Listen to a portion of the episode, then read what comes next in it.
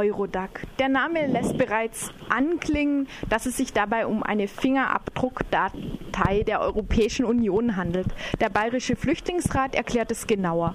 Die Eurodac-Verordnung regelt den europaweiten Fingerabdruck Abdruckabgleich von Asylsuchenden und Menschen ohne Aufenthaltsrecht ab 14 Jahren. Diese Verordnung wurde bereits am 11. Dezember 2000 verabschiedet. Seit Januar 2003 sind die technischen Voraussetzungen einsatzbereit.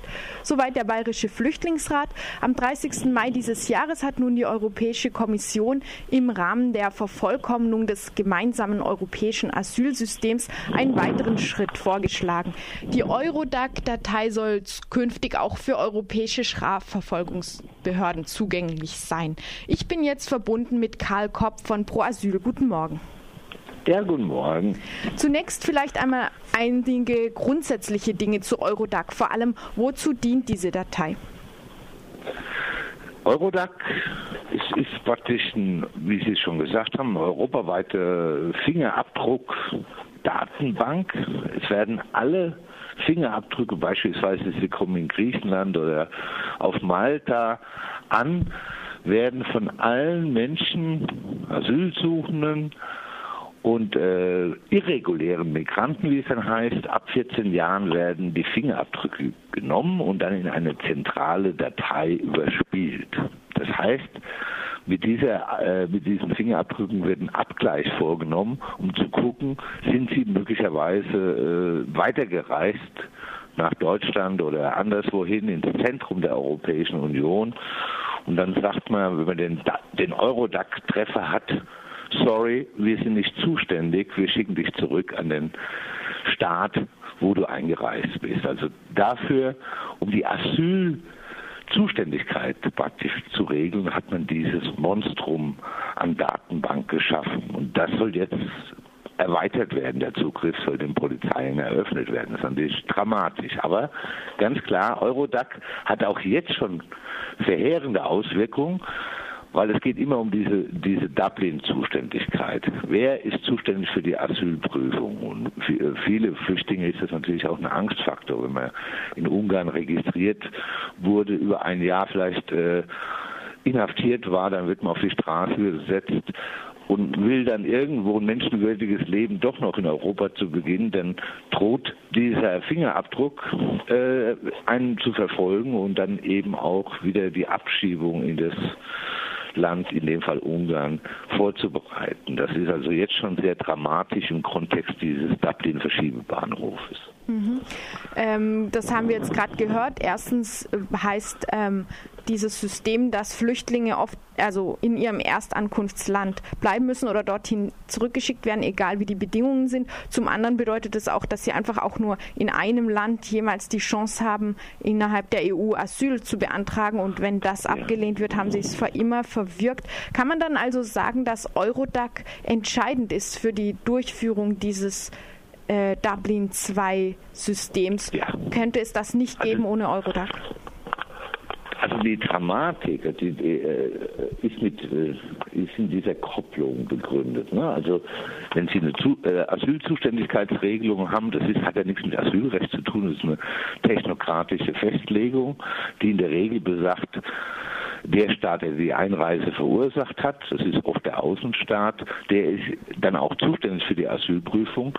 Und dann kam Eurodac ab 2003, als es funktioniert hat und immer mehr besser funktionierte, hat eben diesen Abschiebebereich massiv erhöht. Also die Effizienz dieser Zuständigkeitsregelung, dass man feststellen kann, aha, du warst, du bist da eingereist, auf der Insel, wir haben deine Finger Abdrücke in dem Haftlager genommen.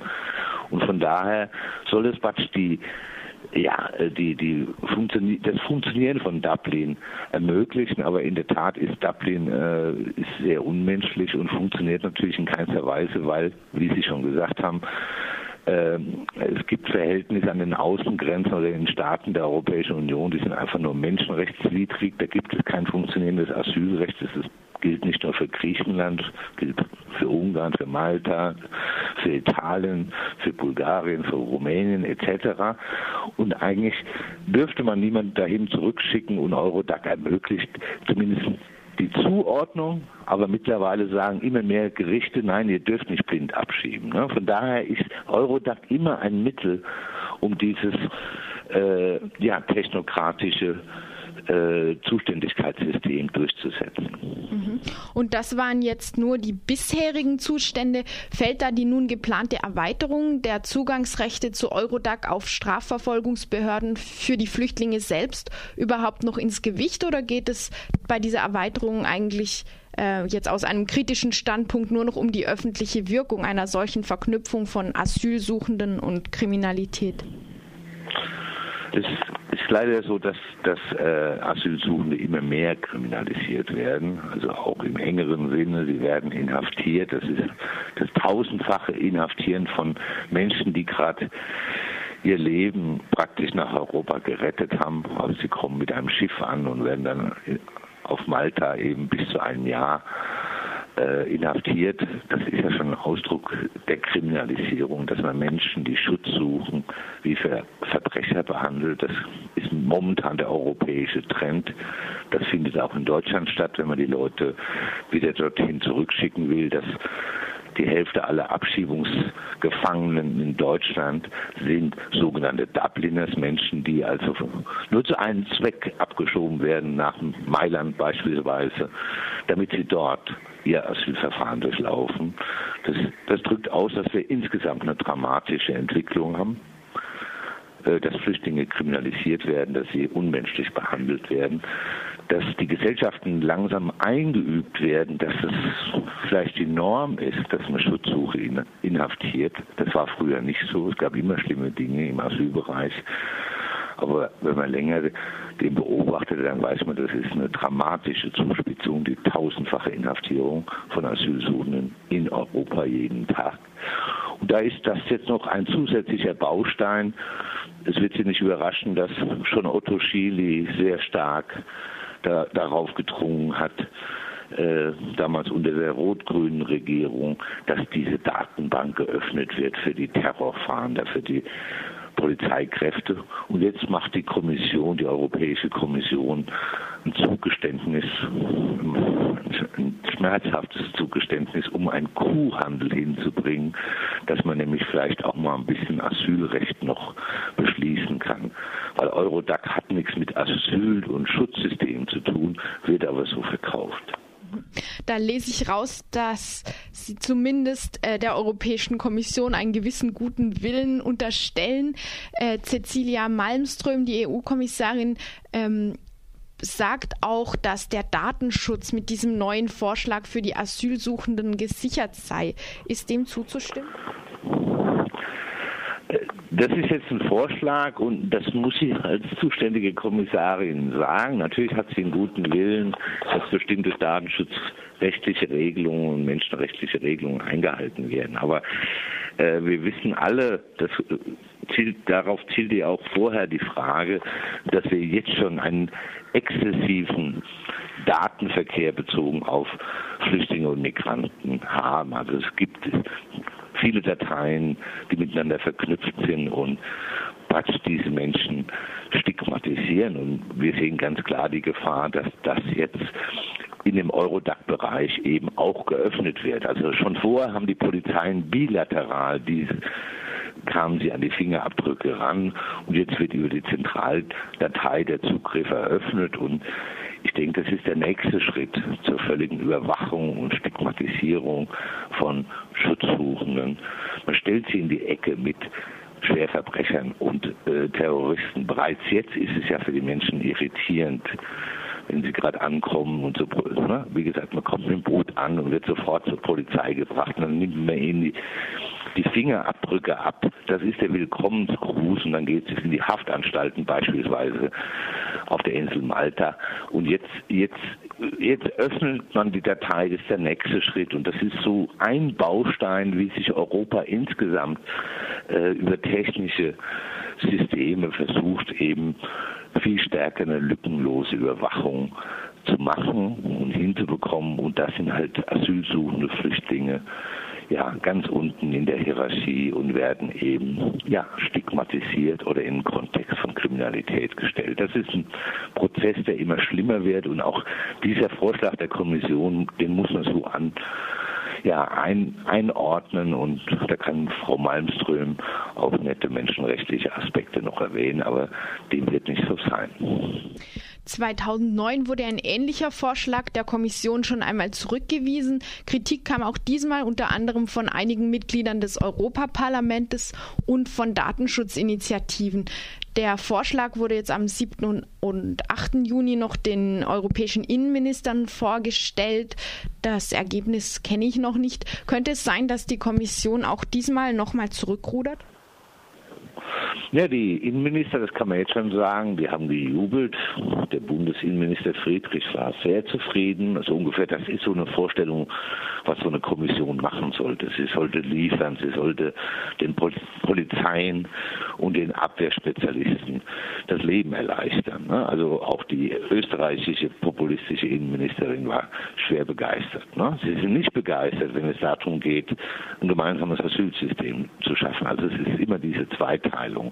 Und man möchte eigentlich so freie Fahrt für Polizeikräfte, aber bezogen auf Asylsuchende und Schutzsuchende blockiert man einmal gemeinsame Asylrechtsstandards. Wie gesagt, Malmström versucht dieses, diesen Vorschlag da einzubauen. Das heißt, als Verhandlungsmasse, ich gebe euch was Repressives, dafür möchte ich bei der Asylzuständigkeit einen kleinen Kompromiss mit euch erzielen, dass ihr bereit seid, beispielsweise, wenn ein Land keine EU-Standards mehr einhalten kann, keine Menschenrechtsstandards erfüllt, dass man oder überfordert ist, dass man Asylsuchende nicht mehr dorthin transferiert, dass man das europaweit regeln kann, so wie wir es heute nach vielen Jahren von Auseinandersetzungen bei Griechenland haben. Das versucht die Kommission, das ist der Kuhhandel. Gebt uns ein bisschen Zugeständnis in Richtung Liberalität und Menschenrechte und wir bieten euch dafür auch die Öffnung des, der Eurodac-Datei an. Das so läuft momentan Europa. Aber insgesamt ist der Prozess halt sehr dramatisch, weil es zeigt, dass sozusagen europäische Lösungen doch sehr stark in den Händen der großen Nationalstaaten sind. Das haben wir bei der Schengen-Debatte, bei der Wiedereinführung von Binnengrenzen jetzt gesehen, dass die Nationalstaaten machen wollen, was sie lustig sind und äh, möglichst im Flüchtlingsabwehrkampf auch wieder die Schengen-Freizügigkeit zur Disposition stellen wollen. Und ähnlich ist es eben jetzt als kleiner Baustein bei der Eurodac-Debatte. Im Parlament wird es Widerstand geben, auch von Datenschützer. Vielleicht werden auch Gerichte irgendwann das wieder einschränken oder äh, zum Teil stoppen. Aber das ist ein sehr offener Prozess, aber er drückt atmosphärisch aus, wo wir stehen. Wir diskutieren heute eine Asylaufnahmerichtlinie wo es sechs Haftgründe für Asylsuchende gibt. Das sind so unbestimmte Begriffe, dass man fast jeden Asylsuchenden auf Grundlage dieses Richtlinienvorschlages in Europa inhaftieren kann. Da geht es um innere Sicherheit, da geht es um Identitätsfeststellungsmerkmale, ganz unbestimmte Begriffe, äh, Dublin-Fälle können inhaftiert werden, werden jetzt schon massenhaft inhaftiert und, und, und. Und das ist so der Trend. Also anstatt ein gemeinsames Asylrecht zu schaffen, ja, haben wir fast eine Haftrichtlinie geschaffen in Europa und das ist dramatisch. Und da ist Eurodac, die Öffnung, ist ein zusätzlicher Baustein für eine sehr dramatische Abwehrpolitik.